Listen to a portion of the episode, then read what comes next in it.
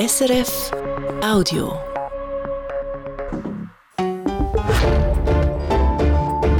SRF 1. Die Samstagsrundschau mit Dominik Mayer. Vor knapp einem halben Jahr ist die Axpo am Abgrund gestanden. Der Stromkonzern hat beim Bundesrat einen Milliarden Hilfskredit beantragt. Seitdem ist die Axpo in der Kritik. Stimmt ihr Geschäftsmodell? Müsste sie nicht mehr machen für eine sichere Stromversorgung der Schweiz? Und was plant die Axpo mit ihren AKW? Ja, viele Fragen an Axpo-Chef Christoph Brandt. Herzlich willkommen. Guten Tag. Herr Brandt, die Leute daheim trifft die Stromkrise erst in diesen Tagen eigentlich so richtig, wo jetzt die ersten Monatsrechnungen mit den höheren Stromjahrestarifen kommen. Wie trifft es euch daheim? Ja, also wir, wir erleben noch eine, eine Steigerung vom Preis natürlich. Wie viel mehr zahlt ihr? Wisst ihr äh, das?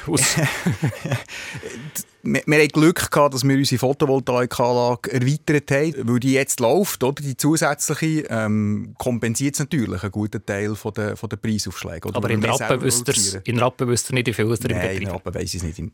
Und im Geschäft bei Axpo verkauft ihr Strom an Grosskunden, nicht an die einzelnen Haushalte. Die Preise für neue Stromgeschäfte sind nicht mehr exorbitant wie vor ein paar Monaten, aber immer noch hoch. Ich stelle mir vor, für neue Geschäfte bei euch im Axpo Handelsraum, da ist Partystimmung. Ja, also Partystimmung ist eigentlich nicht bei uns, weil ich meine, es ist a priori mal harte Arbeit oder so oder so. Aber gute Geschäfte jetzt? Ja, also ich meine, die Realität ist, dass natürlich der Strom für das nächste Jahr ist voll verkauft bereits und für das Jahr auch. Also insofern, wir können zuschauen, oder, wie hoch die Preise sind und denken, ja, pff, schade, haben wir es früher verkauft. Oder? Gut, es gibt ja kurzfristig auch immer noch Strommengen, die man verkauft, sagen wir Brancheninsider. Klar, es, natürlich, es, es, wird optimiert, aber da, da reden wir von ganz anderen Volumina als die grossen Volumina, die wir natürlich, äh, wo wir natürlich verkauft haben bereits. Aber eben bei den neuen Geschäften hat er gute Preise, gute Geschäftsmöglichkeiten. Gleichzeitig ist es fünf Monate her, dass ihr den Milliardenkredit beim Bund hat müssen beantragen Seht ihr eigentlich als Konzernchef euch jetzt in dieser Situation um einen Rettungsschirm zu sein? Irgendwo durch, wie soll ich sagen, in einer Schuld der Allgemeinheit gegenüber?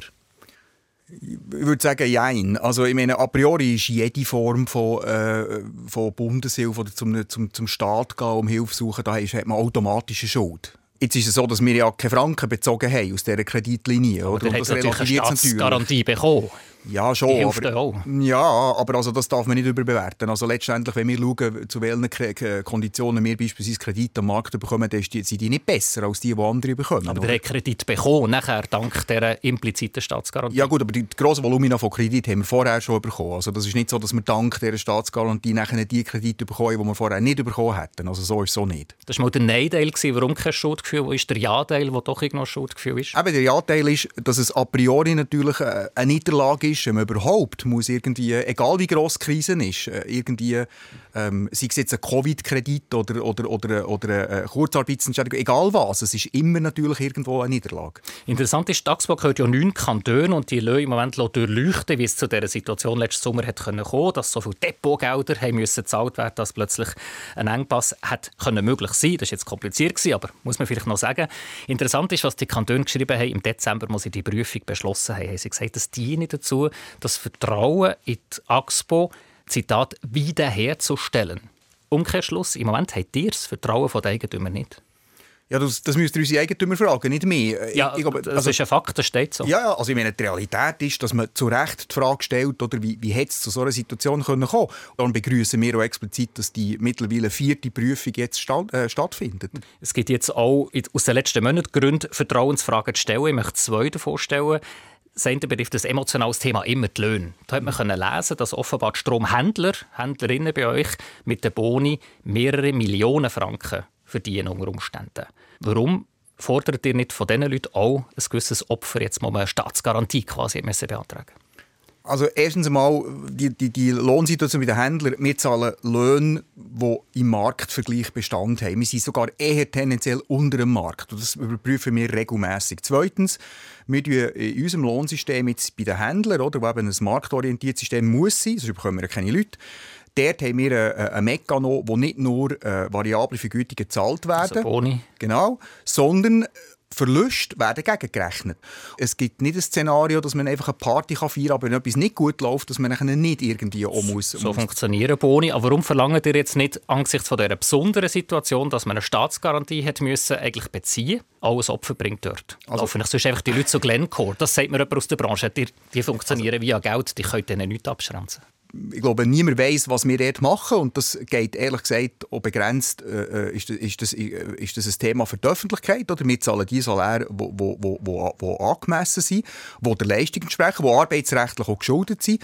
Aber, und ob wir dort irgendwelche Kürzungen machen oder nicht, das ist auch nicht ein, ein, ein Thema äh, a priori für, für die Öffentlichkeit. Das, das sind ja ein Staatskonzern. Ich könnte doch nicht sagen, es geht der Öffentlichkeit nicht an. Ja doch, also wir, wir sind, letztendlich sind wir ein Unternehmen also wir können auch nicht einfach erzählen, was wir machen und was wir nicht machen mit Löhnen. Da gibt es einen Persönlichkeitsschutz, da gibt es einen Datenschutz und, und, und. Aber nochmal, wir haben als Geschäftsleitung gesagt, wir verzichten auf unseren, auf unseren Bonus, wenn wir so äh, Staatsgeld müssten beziehen Und das Parlament hat das ausführlich diskutiert und hat einen Entscheid gefällt. Und an diesen Entscheid halten wir uns. Also es wird dort gekürzt, wo Politik verlangt hat und nicht in anderen Bereichen, wo Politik keine Kürzungen, also keine Bonusverzicht ja, Ich kann es umkehren. Oder? Das internationale, also unser internationales Geschäft, unser Handelsgeschäft hat hat, das sieht man, das Jahresergebnis ganz massiv dazu beiträgt, dass die Axpo entsprechend viel verdient hat.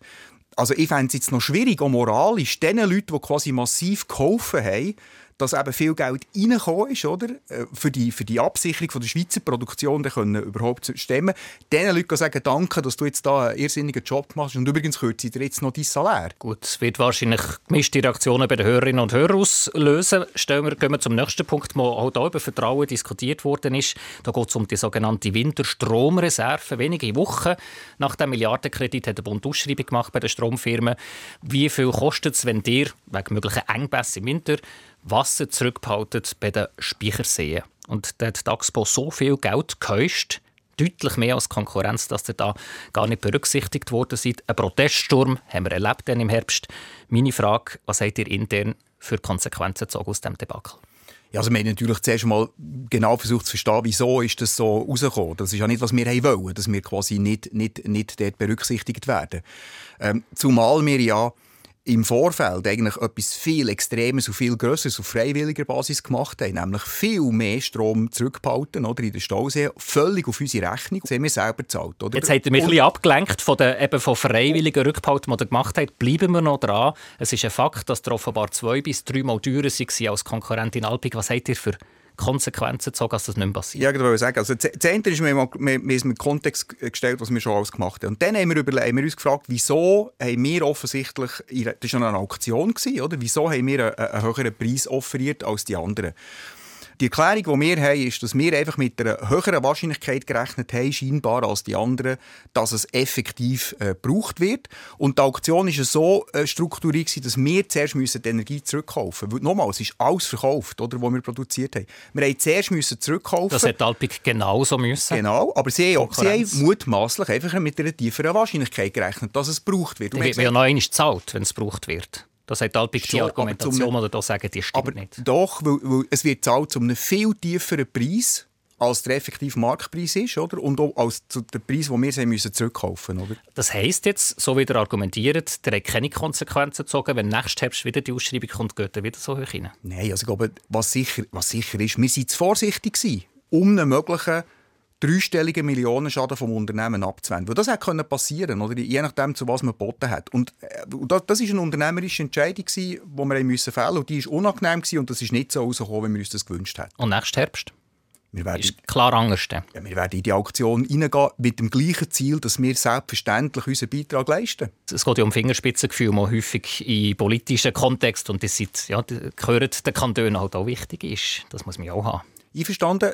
Und nochmal, wir sind nicht zufrieden mit dem Resultat. Das streite ich gar nicht ab. Oder? Und das hat uns entsetzlich geärgert. Dass wir dort zu vorsichtig rein sind, das, das, das ärgert uns furchtbar. Oder?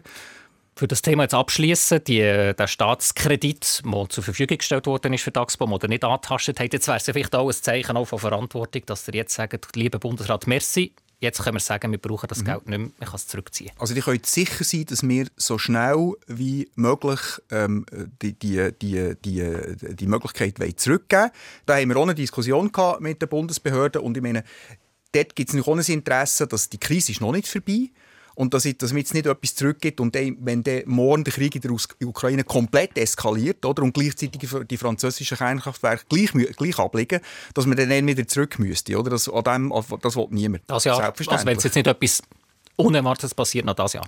Wie gesagt, ich meine, wir, wir werden im, im Juni unsere Halbjahreszahlen äh, präsentieren und im Dezember unsere Jahreszahlen präsentieren. Ich glaube, die Basis dass man eine Diskussion kann führen kann, auch mit dem Bund, oder für eine Rückgabe von so einer Möglichkeit, müssen gute Zahlen sein. Machen wir hier einen Punkt zu dem Thema. Wenn die Sendung am Radio läuft, lassen uns sicher sehr viele Leute zu. Christoph Brandmo gerade von der Skiferien heimkommen oder in die Skiferien gehen. Seid ihr schon auf der Ski diesen Winter? Nein, nein, nein, keine Zeit gehabt. Habt ihr das noch nicht gesehen? Mal viele Skifahrerinnen und Skifahrer jetzt auch in diesen Tagen gesehen, wie wenig Schnee dass es in den Bergen hat. Wenig Niederschlag. Und jetzt die Stromleute, die denken schon darüber nach, heisst weniger Schmelzwasser, weniger Stromproduktion in den Flusskraftwerken, weniger Wasser in den Stau. Sehen, müssen wir uns jetzt schon für das Jahr Sorgen machen? Also für, für das Jahr glaube ich nicht. Ähm, der nächste Winter wird mutmaßlich schwieriger als der Winter. Jetzt auch wegen der Wasserthematik? Zum Teil ja, ähm, aber wahrscheinlich noch fast mehr wegen der Tatsache, dass Europa ist in den Winter gegangen mit ähm, Gasspeichern, die trotz allem halb gefüllt waren mit russischem Gas. Und je nachdem gehen wir in den nächsten Winter rein mit Gasspeichern in Europa, die halb leer sind. Also ich frage, jetzt hat man monatelang den Leuten gesagt, es könnte diesen Winter eng werden, unbedingt Strom sparen, grosse Kampagne, da hat natürlich auch nicht beteiligt die Leute sehen jetzt, es ist nichts passiert, man bringt das ja wahrscheinlich nicht mehr an, das Bewusstsein. Die Leute glauben ja wahrscheinlich auch nicht mehr so, ja. was es eng wird. Das ist ein ganz schwieriges Thema. Ähm, ähm, und ich habe keine gescheite Lösung darauf. Wenn es diesen Winter gut geht, und mutmaßlich geht es gut, oder, wenn jetzt nicht etwas ganz Blödes passiert, dann ist es so ein bisschen halt wie Märli, oder? Äh, man schreit Wolf, oder? Und, und, und er kommt nicht. Und irgendwann denken die Leute, ja, pff, ich, ich glaube es nicht. Das ist ein bisschen wie die Stromlücke, oder? Wo, wo prognostiziert worden ist, oder? Von der Branche und sie ist nicht gekommen. Das Einzige, was wir machen können, ist Daten und Fakten auf den Tisch legen und, und, und zeigen, dass der Trend nicht stimmt. Oder? Ähm, und, und so ehrlich und transparent sein wie möglich. Und genau das probieren wir zu machen. Machen wir den nächsten Punkt. Gehen wir den nächsten Punkt an. Das ist die Stromproduktion in der Schweiz. Wir brauchen in der Schweiz massiv mehr Strom künftig. Das ist unumstritten. Und ein Teil der Lösung ist mindestens kurzfristig Photovoltaik. Da habt ihr ja vor kurzem bekannt gegeben, ihr wollt sechsmal mehr investieren, als bis jetzt geplant war in Solarkraftwerke. Schwerpunkt in den Alpen. Projekt eben für die alpinen Solarpark. Das sind teure Projekte, wo man wenig darüber weiß. Warum nicht der sichere Weg, die günstigere, grosse Fläche im Mittelland? Oh, das würden wir sehr gerne machen. Das, das ist etwas, das, das, äh, das ähm, hat fast gesagt, das predigen wir ja schon lange. Grosse Flächen im Mittelland. Ja, weil sie bis jetzt schlicht verboten waren. Und es gibt, auch, es gibt äh, den, den, den der, der Dringlichkeitsbeschluss für die Alpinen, aber es gibt nichts Vergleichbares mit den Freiflächenanlagen. Die Freiflächenanlagen im Mittelland sind nach wie vor den gleichen Problemen ausgesetzt, ähm, wie, wir, wie wir sie schon ewig haben. Aber jetzt macht sich ja eure Konkurrentin in Bern BKW vor. Es gibt Flächen, zum Beispiel hier beim Flugplatz Belmoos, wo man könnte machen könnte, aber Klar. die sind hier nicht am Start. Ja doch, also wir, selbstverständlich. Wir, wir, wir suchen alle solche äh, Möglichkeiten, die wir finden. Aber man muss einfach wissen, oder, halt im Flachland unter der Nebelgrenze hat man das Thema, dass der Winterstrom halt einfach deutlich äh, geringer ist, wenn eine PV-Anlage produziert als in den Alpen. Gut, aber das Bauen ist zwei, dreimal günstiger und das wiegt das dann wieder auf, wenn man den gleichen Franken mehr Leistung kann zubauen kann. Ja, aber die müsst einfach viel mehr bauen, damit ihr im Winter auf die gleiche Leistung kommt, oder? Bauen ihr eigentlich die Solarpark 11, hat er angekündigt, auch wenn das mit der 60% Förderung vom Bund, das ist ja in diesem Beschluss sind, aber sehr mit engen Bedingungen, wenn das nicht klappt, oder nur wenn ihr garantiert das Geld bekommt? Wir, wir können dann Projekt bauen, wenn wir es wirtschaftlich darstellen können. Weil letztendlich müssen wir ja auch eine Rendite erwirtschaften, damit wir wieder investieren können. Also nur wenn die 60% fließen. Es wird Projekte geben, die wahrscheinlich nicht einmal mit diesen 60% rendieren. Es wird Projekte geben, die weniger brauchen als die 60%. Äh, das kommt total auf das einzelne Projekt drauf an. Also ich muss eure Ankündigung sechsmal mehr bauen im Solarbereich, muss ich mit sehr grosser Vorsicht genießen, wenn ich euch zulasse. Ja, ich glaube, ich, nein, ich glaube, wir finden schon genug Projekte, oder, für, die, für, die, äh, für das, äh, das, die Ambition von 1,2 Gigawatt schlussendlich zu realisieren. Da bin ich zuversichtlich. Eine grosse Frage, mit der seid ihr schon lange äh, eigentlich konfrontiert. Warum kommt das Investment erst jetzt? Und da hat 2018, das ist eigentlich gar noch nicht lange her, ist da im Studio euer Vorvorgänger, der Andrew Wallo, Gast gewesen. Und schon dann ist das eine grosse Frage, die ich mal gestellt habe. Warum investiert ihr im Ausland viel in Sonne und Wind investieren und warum nicht in der Schweiz? Lassen wir uns mal an, was er mir geantwortet hat. Beispielsweise in Portugal haben wir jetzt die erste Photovoltaikanlage. Ohne Subventionen haben wir einen Abnahmevertrag äh, können abschliessen. Die Schweiz ist nicht ein gutes Land für Photovoltaikanlagen, Freiflächen. Die Schweiz ist nicht ein windreiches Land. Also von dort her sind das komplett andere Fragestellungen. Die Schweiz ist kein Sonnenland, kein Windland. Hat 2018 noch der AXPO-Chef gesagt. Also man hat es einfach nicht ernst genommen. Jetzt plötzlich ist es Sonnen- und Windland und Jahre verloren. Also ich glaube, das Problem Nummer eins war, es ist schlicht verboten in der Schweiz gewesen, in der Schweiz Freiflächenanlagen zu bauen bis jetzt. Also unabhängig davon, ob, ob man findet, man kann oder man kann nicht, man hat einfach gar nicht dürfen. Oder? Das ist heute immer noch das Problem. Der hat es ja dann auch nicht gepusht, politisch. Jetzt ist politisch ich, gegangen. Gut, also ehrlich gesagt, ich kann nicht sagen, was 2018, warum das 2018 die Axpo-Position XY vertreten hat. Ich kann nur sagen, aus heutiger Optik, und unsere Technologie hat Fortschritte gemacht, es ist deutlich günstiger geworden. Seitdem Stand heute können wir einfach sagen, dass in der Schweiz gibt es ein sehr grosses Potenzial für Photovoltaik, kleinteilige, aber eben auch gerade Freiflächen und beim Wind gilt eigentlich das Gleiche. Aber ein bisschen peinlich ist es nicht schon, wenn ihr die Aussage von der AXPO-Führung von 2018 hört? Also ich, ich würde mir nicht anmassen zu beurteilen, was, was damals äh, ein Check-Kriterien waren und die Realität war. Dass, ich, ich bin nicht dabei gewesen, also das werde ich nicht beurteilen. Weil die Zeit ja drängt zum Investieren, habe ich, habe ich mich gefragt, hätte man nicht früher können, eben den Entscheid machen machen, wenigstens politisches Pressing machen, so wie das jetzt ja ist, dass die Bedingungen besser werden. Und da haben wir mehrere Gesprächspartner aus der Branche gesagt, vor zwei oder sogar drei Jahren schon hat man klare Signale gehabt bei den Strompreisen, bei politischen Entscheiden, Atomausstieg, Kohlenausstieg Deutschland, dass der Bedarf grösser wird und die Rentabilität steigt. Und die kommen erst jetzt. Mindestens seit, seit, ich, seit ich im Amt bin, sind wir sehr, sehr aktiv in der Kommunikation. In der Kommunikation. Wir müssen in der Schweiz A, mehr ausbauen das Problem ist, seit, wenn ich bei mir aus dem Fenster schaue, sehe ich den Lindenberg. Seit 14 Jahren probieren wir dort ein paar Windturbinen aufzustellen. Seit 14 Jahren. Also das ist nicht, weil wir es nicht, äh, nicht haben probiert, sondern da, da, da hat das, das ist, weil die Politik letztendlich die Rahmenbedingungen nicht, nicht geschaffen hat, dass wir überhaupt dürfen investieren. Das ist ein echtes Problem, das man noch gerade kurz anschnitt. Aber beim Wind sieht man ja, dass ein BKW auch im kleinen Bereich, aber mehr gemacht hat in den Jahren vorher auf der Jurahöhe. Beim Wasser sieht man zum Beispiel jetzt bei dieser Projektliste runden Tisch, oder gibt es 15 Projekte, mhm. die pushen, dass die Alpik-Konkurrentin eigentlich mit mehr Leistung am Start ist als dir. Also da müsste ein, ein kleiner Vorwurf schon gefallen. Nein, das, also das, das, das, das kaufe ich nicht, äh, weil auch bei, den, bei dem Projekt vom runden Tisch, ich war dort dabei gewesen, bei dem, bei dem runden Tisch. Und die Realität ist, man hat dann einfach gesagt, welche existierenden äh, Projekte kann man erweitern. Und der Zufall will dass bei uns, man kann, bei zwei Dämmen kann man Erhöhungen machen in unserem Portfolio und bei den anderen halt nicht, sinnvoll, technisch nicht, oder? Während jetzt vielleicht andere das Glück haben, dass sie mehr äh, im Neu, Portfolio eben Neubauprojekte haben andere, eben der Halbig zum Beispiel, Ja, aber es gibt, es gibt ein relevantes Neubauprojekt und das ist das Gorner-Projekt, oder? Natürlich, und ich meine, selbstverständlich würden wir dort äh, potenziell mitmachen, oder? Aber es ist halt, das ist ein Thema, oder? Das ist, das ist, das ist im, im, im Wallis und wir sind, dort nicht, wir sind dort nicht präsent. Das ist nicht, weil wir nicht wollen. Man führt ja Gespräche von so einer Sendung mit Leuten aus der Strombranche, die sagen mir, auch mehr als jemand einfach, niemand in dieser Strombranche schaut so stark auf eine maximale Rendite. Wenn es um einen Investitionsentscheid geht, verlangt ja niemand von euch, dass ihr etwas macht, was sich nicht lohnt, wie die. Und das geht auf Kosten von der Versorgungssicherheit von der Schweiz. Ähm, also ich kann mir nicht vorstellen, dass eine börsenkotierte BKW da irgendwie andere Renditevorstellungen hat als wir oder ein Alpik, wo, wo, wo, wo institutionelle Investoren drin sind. Der zweite Punkt ist, Unsere Eigner sind letztlich die Steuerzahlerinnen und Steuerzahler von unseren eigenen Kantonen. Wenn wir hergehen und verteilen irgendeine Form von Geschenken mit, mit zu billigem Strom oder mit nicht rentablen Investitionen, tun wir letztlich ihr Geld brauchen, für den Rest der Schweiz zu subventionieren. Ah, ich wage zu behaupten, dass die nicht Freude hätten an dieser, an dieser, an dieser Situation. Und der letzte Punkt ist, nochmal, wir machen schon lange darauf aufmerksam, dass man die Rahmenbedingungen so muss anpassen muss, dass wir viel mehr dürfen investieren. Wir können das, wir wollen das, wir haben bis jetzt einfach nicht dürfen. Nehmen wir das noch auf mit dem nicht dürfen. Ich meine, das ist ein Fakt. Wir haben sehr viele Instanzenwege, wenn es um Einsprachen geht. Da liegt das Projekt in der Politik, das wieder umstritten ist, äh, vor. Müssen wir schauen, wie das kommt. Wir haben gewisse Diskussionen beim Naturschutz Landschaftsschutz soll abbauen dass man mehr bauen kann. Und da möchte ich einhaken. Auch da ist ein Projekt unterwegs im Bundeshaus. Ich möchte euch Ja-Nein-Fragen stellen. Was ihr klar sagt, müssen wir machen, ja oder nein. Also sollen Kraftwerk, Wind, Wasser oder Solar künftig auch in geschützten Hochmoor oder allen Landschaften erlaubt sein, ja oder nein? Eher nein. Der Ständerat hat dort noch Ja gesagt. Ja, aber ich, also, seid ihr jetzt Vorsicht? Das ist interessant. Nein, wir, wir, oder ich, ich, man, muss, man muss nicht provokativ werden und in den, in den, in den heikelsten, schützenswertesten Landschaften jetzt unbedingt den Ausbau forcieren. Das braucht es nicht.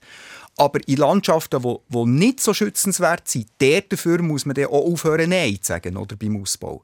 Interessantes Signal. Die sind hier vorsichtiger als das Ständeräte, wo sie diesen Entscheid getroffen haben. Das ist provisorisch. Im September waren sie eine zweite Ja-Nein-Frage. Es gibt neue Regeln, dass Kraftwerke mehr Wasser müssen abfließen statt durch Turbinen durchlassen. Für die Fische und andere Lebewesen schützen, soll man die schärferen Regeln wieder kippen.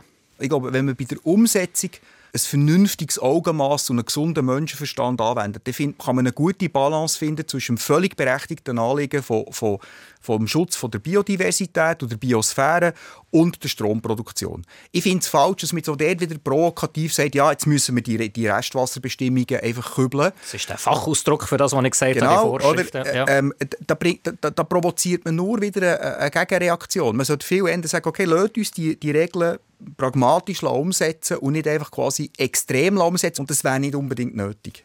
Auch interessant. Auch da seid ihr nicht ganz auf der Linie von der Ständeräten, die so ein bisschen letzten September beim Naturschutz. Ich habe noch letzte Ja-Nein-Frage.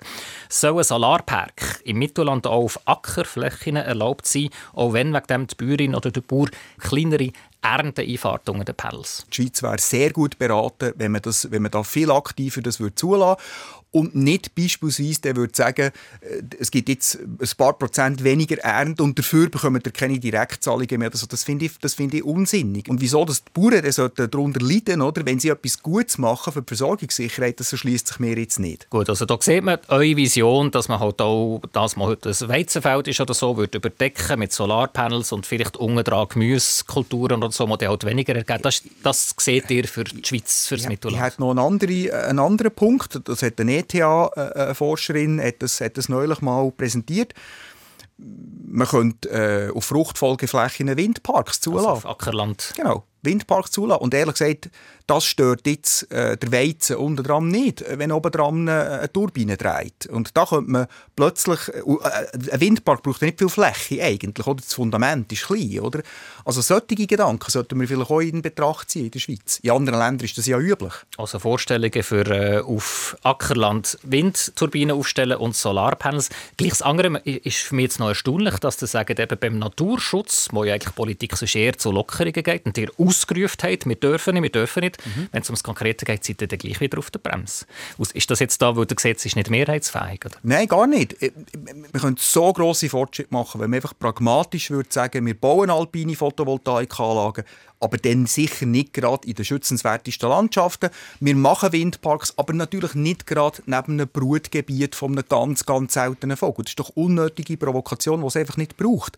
Aber, und das ist wichtig, wenn ich dann höre, dass einzelne Verbände sagen, wir werden jedes Alpin Solar bis vor Bundesgericht ziehen, dann stellen sich bei mir die Nackenhaare auf. Das ist Helvetia Nostra, bekannt durch Vera Weber, äh, die Verantwortliche, die die Ankündigung gemacht hat. Ich muss jeden Punkt machen, weil ich hier etwas unterstrichen bei mir dick, muss ich noch ansprechen möchte, Christoph Brandt, das Thema Atomkraftwerk. Das sagen vor allem bürgerliche Politiker, dass das neue Atomkraftwerk auch ein Weg ist, auch ein Teil ist von der Lösung für den mehr Strom, den wir müssen künftig in der Schweiz schaffen. Und das ist interessant, dass jetzt ja eine Volksinitiative läuft, Black Out stoppen. Das würde unter anderem heißen, die Initiative, dass das Verbot für neue Atomkraftwerke, das das Volk beschlossen hat, wieder wird gekippt werden. Wenn ihr jetzt aus dem Studio rauslauft und es kommt ein Unterschriftensammler, unterschreibt ihr? ähm, äh, Nein, weil ich in so einer Situation, ich würde, ich auch das Gegenteil nicht unterschreiben. Oder? Ich glaube, ich, ich, es ist schon verboten, müssen nicht Nein, aber ich, ich sage grundsätzlich, oder? Ich, ich, möchte dort wirklich, ich möchte dort nicht, möchte dort apolitisch bleiben, äh, was solche Themen betrifft. Also Technologieverbot kategorisch, da bin ich a priori auch skeptisch dagegen. Nur, selbst wenn, wenn es kein Verbot gäbe für neue Kernkraftwerke und selbst wenn also die Bevölkerung würde sagen, wir finden das eine gute Sache, grossmehrheitlich, wir wollen solche. Wenn man heute anfängt, 15, 20 Jahre bis eins steht, und wir können gar nicht so lange warten. Wir müssen jetzt mal das bauen im grossen Stil, wo schnell geht und günstig ist. Und wenn es dann eine neue Technologie gibt, eine neue Kernenergietechnologie in zehn Jahren beispielsweise, die viel günstiger ist und man viel schneller bauen kann, dann sollten wir die auf jeden Fall anschauen. Die politische Weiche, die muss man ja gleich, die Mülle Maria langsam, die muss man ja gleich äh, früh stellen und gehen wir mal davon aus, die Initiative die konstant, mhm. eben das Neubauverbot kippt. Sie zahlen offenbar auch sehr viel Geld für Unterschriften, haben wir diese Woche können lesen Die müsst ihr eine Haltung haben als, als Axpo. Möchtet ihr das Verbot kippen? Ja. Wahrscheinlich ja, ihr möchtet ja keine Technologieverbot. Also unsere Haltung ist, wir finden es gut, wenn diese wenn die, äh, Frage äh, am Volk wieder vorgelegt wird. Es gibt ein paar recht gravierende Entwicklungen, die wir erlebt haben, oder, mit dem Krieg in der Ukraine. Die Klimaproblematik ist nicht weniger geworden. Und ich glaube, es sieht, die Leute sehen, wir müssen mehr Strom haben. Also, dass man da, dass man da die Leute fragt, seid ihr willens, oder, oder das sehr umstrittene Thema Kernkraft einfach wieder aufzutun, finde ich richtig. Also da hört man Sympathien für das Neubauverbot aufzuheben? Ich sage einfach, Technologieoffenheit ist ein wichtiges Thema und bei der Kernenergie läuft auch ganz viel Forschung. Stand heute könnt ihr nichts von dem kaufen, aber ich warne einfach vor der, vor der, vor der Idee, dass neue Kernkraftwerke unser Problem jetzt so husch husch können lösen können. Das können sie nicht. 10, 20 Jahre nicht. Ja, ja. Und, und die Kostenfrage ist auch noch eine wichtige Frage. Kein Unternehmen baut euch ein, ein, ein Kernkraftwerk. Die finanziellen Risiken von der heutigen Technologie sind zu gross. Um die nächsten paar Jahre geht es bei einem bestehenden AKW, Betznau. Betznau 1, das ist, es gibt ja Betznau 1 und 2, erreicht in sechs Jahren die Marke von 60 Jahren Betrieb. Und das sagt man überall, dass das für diesen Kernreaktortyp eigentlich quasi die Lebenszeit ist. Könnt ihr hier sagen, 2029 ist das sechs Jahre, dann geht Betz Neues vom Netz? Nein, kann ich nicht, weil, weil, weil, weil die, die, Entscheidung, wenn das Betz Neues vom, vom Netz geht, fällt am Schluss nicht mehr, sondern die Sensi. Oder sagt, das sagt, ist die Atomaufsichtssicherheitsbehörde. Genau, genau, also sie sagen, oder, ist es noch sicher oder nicht und, und, ähm, und, und, je nachdem können sie sagen, es wäre noch sicher, wenn man das und das würde machen aber Betz Neues hat eine technische Spezifität, dass tatsächlich der Reaktordruckbehälter, oder, der hat ein, ein Lebensende, ein natürliches und da kann man auch mit Nachrüstgeschichten Geschichten kann man das nicht beliebig verlängern. Das ist so. Also das heisst, 2029 ist ziemlich sicher Ja, fertig. also bei 2029, genau, äh, nur weil es jetzt genau eine runde 60, äh, Zahl 60 ist, heisst es nicht, dass das dann der, der, Zeitpunkt ist. Aber es ist, Betznau 1 wird technisch nicht 70, 80 Jahre können laufen Das geht nicht. Oder? Mühlenberg, BKW hat Mühlenberg der Ausstieg sechs Jahre vor dem eigentlichen Betriebsstopp äh, mhm. bekannt gegeben. Das heisst, das wäre jetzt der Termin, wo ihr müsstet den Entscheid treffen für Betznau. Wir, wir werden den Entscheid dann fällen, wenn, sich der Entscheid, wenn wir den Entscheid müssen fällen fällen, oder? Darum drücken ihr euch da so um, dass sie ja auch entscheiden, ganz wichtige Entscheide für die Versorgungssicherheit mhm. vom Land. Ja, und ich kann euch sagen, oder unsere klare Absicht ist, dass wir unsere bestehenden Kernkraftwerke, solange sie technisch sicher sind, und solange wir sie wirtschaftlich rechtfertigen können, am Netz behalten. Weil ich glaube, der Beitrag der Schweizer Kernkraftwerke zur Versorgungssicherheit Stand heute ist, ist unverzichtbar gross. Plus es ist maßgeblich CO2-frei.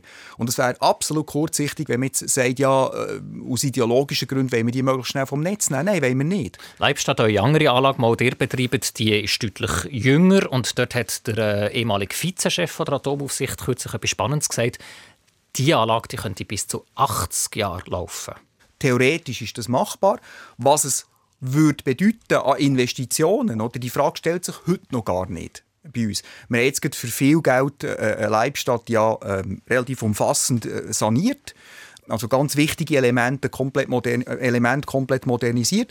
Und wir werden jedes Mal, wenn so eine große Investition ansteht, werden wir die Situation anschauen und, und sagen, macht das Sinn, macht das nicht Sinn, wie lange könnte man es dann noch laufen und, und, und. Aber Stand heute stellt sich die Frage gar nicht, 80 Jahre ja oder nein. Aber spannend, das hat jetzt beschrieben, es ist ein Abwägen, lohnt sich noch zu investieren, dass mhm. ein sicherer Betrieb gewährleistet ist. Und da hat ja der Energieminister, der neutral betröstet, von sich zu reden gemacht im Januar, wo er im Stromkongress gesagt hat, dass er ziemlich offensiv gesagt hat, dass der Bundesrat prüft, ob eben, wenn so eine Situation eintritt, das noch sicher wäre, aber die Investition lohnt sich nicht, ob es der Bundeshilfe könnte geben. Nehmen an, da sagt er ja unbedingt ich glaube, wir als Gesellschaft ganz generell müssen uns dort äh, die Realität stellen, dass es gewisse Extremszenarien gibt, oder, wo, wo, wo der, der Markt nicht ein Angebot dafür bereitet, weil es sich einfach überhaupt nicht lohnt. Und für diese Extremszenarien einen klaren, einen, einen klaren Prozess zu haben, dass man eine Ausschreibung macht, beispielsweise eine Aktion macht und sagt, wer, wer deckt das zum günstigsten Preis, das ist richtig. Und der drinnen, in dieser Diskussion, würde ich wieder argumentieren, sollte man technologieoffen sein. Weil unter Umständen ist es dann günstiger, oder, die, der, Teil von der Versorgungssicherheit mit einer ähm, mit einer Grenzinvestition in ein bestehendes Kernkraftwerk zu sichern, als mit dem Neubau von irgendwelchen neuen, neuen Anlagen. Kann sein, oder? Also das ist ein Ja dazu, dass man sich solche Subventionsmöglichkeiten soll überlegen und beschließen Auch bei dieser Technologie. Würde, ich, ich, ich, ich fände es falsch, das auszuschließen. Ja. Das wird eine spannende Diskussion. Christoph Brandt, danke vielmals, dass Sie Gast war in der Samstagsrundschau. Sehr gerne, danke euch.